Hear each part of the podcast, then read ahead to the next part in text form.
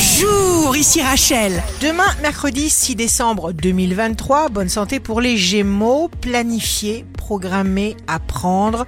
Vous serez de taille à regarder chaque problème en face sans ressentir la moindre peur. Le signe amoureux du jour sera la balance. Vous aurez des vous aurez très facilement tous les moyens, toutes les capacités nécessaires. Empathie absolue de la balance, très beau succès. Si vous êtes à la recherche d'un emploi, le Sagittaire, choisissez. Vous pensez à vous d'abord, il le faut. Des forces nouvelles se développent en vous, ressentez ces forces qui grandissent et osez faire le grand pas en avant. Le signe fort du jour sera le lion.